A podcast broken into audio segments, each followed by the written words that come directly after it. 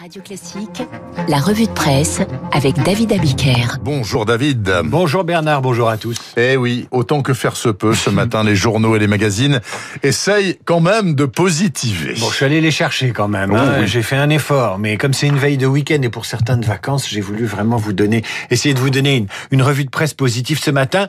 C'est un peu comme si au lendemain d'une intervention du Premier ministre, la presse s'était donné le mot pour qu'on garde le moral.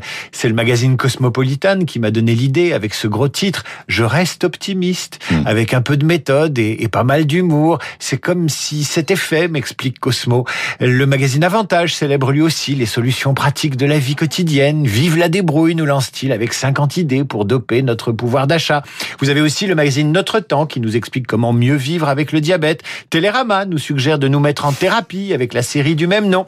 Et puis vous avez le Parisien qui pose cette question fondamentale qui est quand même assez prometteuse. Partir en vacances Mais où? Bah où Je vous pose la question. eh ben nulle part en Europe en tout cas, puisqu'il est fortement déconseillé de sortir de France sauf raison impérieuse. Et je vous donne seulement un chiffre. 100 000 Français seulement ont réservé un séjour pour le mois de février, pour les vacances, auprès d'une agence de voyage. Habituellement, c'est 3 millions de Français qui font ces, réser- ces réservations pour février. Donc les vacances, euh, c'est assez vite vu hein, tout de même. Néanmoins, la moyenne montagne tient sa revanche.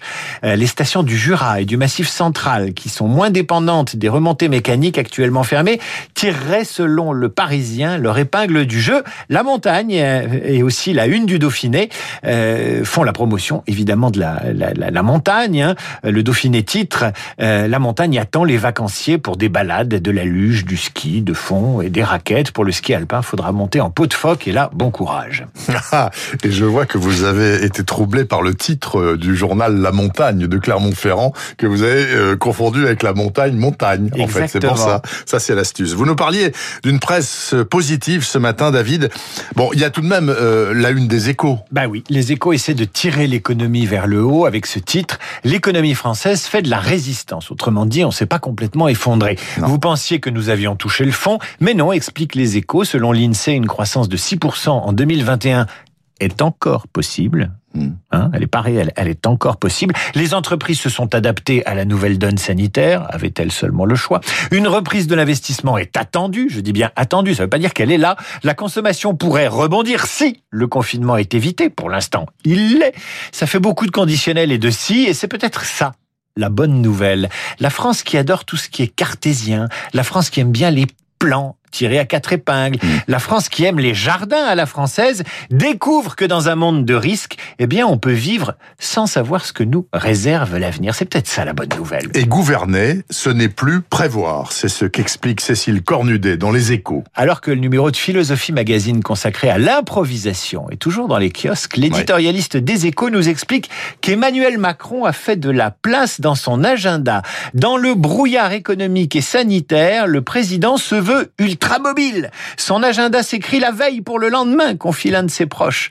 N'empêche, si vous regardez la une de la Croix, la présidente de la commission, Ursula von der Leyen, la commission européenne, eh bien, cette présidente défend vaille que vaille sa stratégie vaccinale, mais fait son mea culpa pour avoir manqué d'anticipation. Dans le point, la question de l'anticipation et de la prévision est également posée à François Bayrou. Le commissaire au plan a-t-il un plan se demande l'hebdomadaire, tandis que le Monde Magazine met en avant le rôle du cabinet de conseil américain McKinsey, conseil en stratégie dans l'entourage du président, et ce depuis dix ans. Notre président aime les consultants, et donc dans la presse de ce matin, c'est plutôt le secteur privé qui anticipe et le public qui traînasse. Je vais lire avec beaucoup d'intérêt le point car je me pose exactement la même question. Que fait François Bayrou, effectivement, et est-ce qu'il a un plan? Par ailleurs, il y a un très bon papier dans Le Parisien sur la recherche d'un médicament contre le Covid. La presse positive ce matin, et puisque le vaccin patine, on se tourne vers les médicaments et peut-être des, des ébauches de solutions. Vous avez d'abord euh, les médicaments qui marchent, comme la dexaméthasone qui réduit la mortalité de 21%. C'est pas rien, nous dit le Parisien. Et puis vous avez les anticorps monoclonaux, qui sont des anticorps de synthèse qui empêchent le virus d'entrer dans les cellules. Tout ça, c'est très prometteur. Et puis vous avez dans le Parisien toujours ce schéma qui est complètement dingue et qui montre comment on fabrique aujourd'hui des cobayes pour tester les nouveaux traitements. Parce que il suffit pas d'avoir des solutions, il faut quand même pouvoir les tester et parfois les tester sur les humains ou les animaux, c'est pas bon. Alors comment on développe pour tester ce genre de médicaments Comment on développe un mini poumon? Un mini poumon. Eh bien, à partir d'une cellule pulmonaire prélevée sur un vrai patient, un peu comme quand on vous fait une biopsie du poumon, on va vous chercher des petits morceaux de cellules ou des cellules dans le poumon. Cette cellule, on la met dans un environnement propice et on la fait grandir et elle devient un mini poumon. Et à ce moment-là, quand c'est un mini poumon qui est capable de respirer tout seul, hein, je vulgarise à fond, on lui injecte le coronavirus. Vous testez ensuite différents traitements sur ce mini poumon infecté et ensuite vous comparez le résultat des traitements qui lui ont été euh, proposés. C'est quand même assez dingue. Eh ben moi, ça me fait rêver. Ça, ça c'est de la vraie science.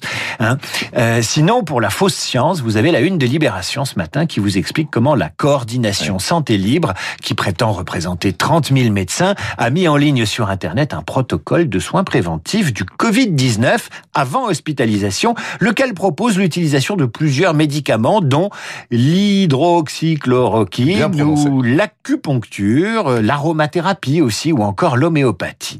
Derrière la promotion en ligne de ces cocktails, à l'efficacité contestée par la médecine officielle, on retrouve les mêmes médecins et scientifiques associés de près ou de loin à la promotion du documentaire Hold Up. Bref, vous avez désormais l'information médicale officielle et vous avez cette information médicale souterraine. Chacun ses solutions et on parlait, vous savez, dans d'autres sujets de l'archipélisation de la République, de séparatisme religieux.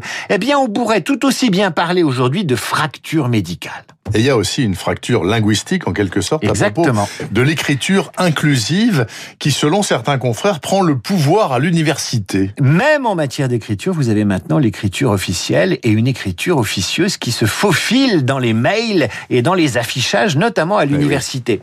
La première défend un socle commun, la seconde, elle milite. Le Figaro raconte le terrorisme intellectuel qui règle, qui règne dans certaines facs. Ces mails qui sont écrits avec des points entre les voyelles, le mot chercheur masculin remplacé par le mot neutre scientifique. Et il faut au Figaro, tenez-vous bien, aller en Belgique pour s'entendre dire que le français traditionnel est inclusif. La plupart des usages du masculin sont inclusifs. Exemple, explique Anne Dister qui enseigne la linguistique à Bruxelles. Si nous disons nos chers voisins, nous y incluons évidemment les hommes et les femmes. Mais les explications scientifiques ne suffisent plus. Jean Slamovics, professeur à l'université de Bourgogne, explique Dès que vous écrivez un mail, vous êtes fiché politiquement. Il y a une surveillance sous-jacente, une peur d'être pris à partie. Elle n'est pas belle l'écriture inclusive qui fait de l'intimidation dans les facs. Comment voulez-vous que l'université résiste au particularisme, au séparatisme et à l'individualisme? Et puisqu'il est question de l'inclusion, je termine avec les magazines féminins. Vous avez Marie-Claire qui nous propose une mode qui réveille le désir, mais pas le désir des hommes, une mode qui réveille le désir de tout le monde, de celles qui portent les vêtements, de ceux qui les regardent. Et puis le nouveau magazine Elle, le nouveau numéro, propose de réinventer une sexualité bien à soi. Alors là, je reviens là-dessus. Une sexualité bien à soi. Qu'est-ce que c'est qu'une sexualité bien à soi? Je sais pas. Ben bah, euh, Moi non plus. J'imagine, mais enfin, on va pas développer. Eh ben non. Mais non, mais vous allez, vous avez une sexualité bien à soi, c'est une sexualité qui s'affranchit du regard des autres. C'est-à-dire que vous avez votre propre sexualité qui s'affranchit, ben, par exemple, de l'amour à la papa. Vous voyez? C'est ça, chacun fait sa petite tambouille dans son coin. Mais alors moi j'ai été surpris aussi quand je lisais ce, ce titre en une de Marie-Claire qui est euh, qui est tiré d'un essai euh, à paraître. Plus riche, moins normé, se réinventer une sexualité bien à soi. Au début ça fait sourire, puis ensuite on s'aperçoit que chacun fait sa petite tambouille dans son coin et se débrouille pour accéder au plaisir plus ou moins gaiement, plus ou moins rapidement. Faudra en parler au chien hein, ce week-end. Hein. Ah bon non, je vais le laisser tranquille.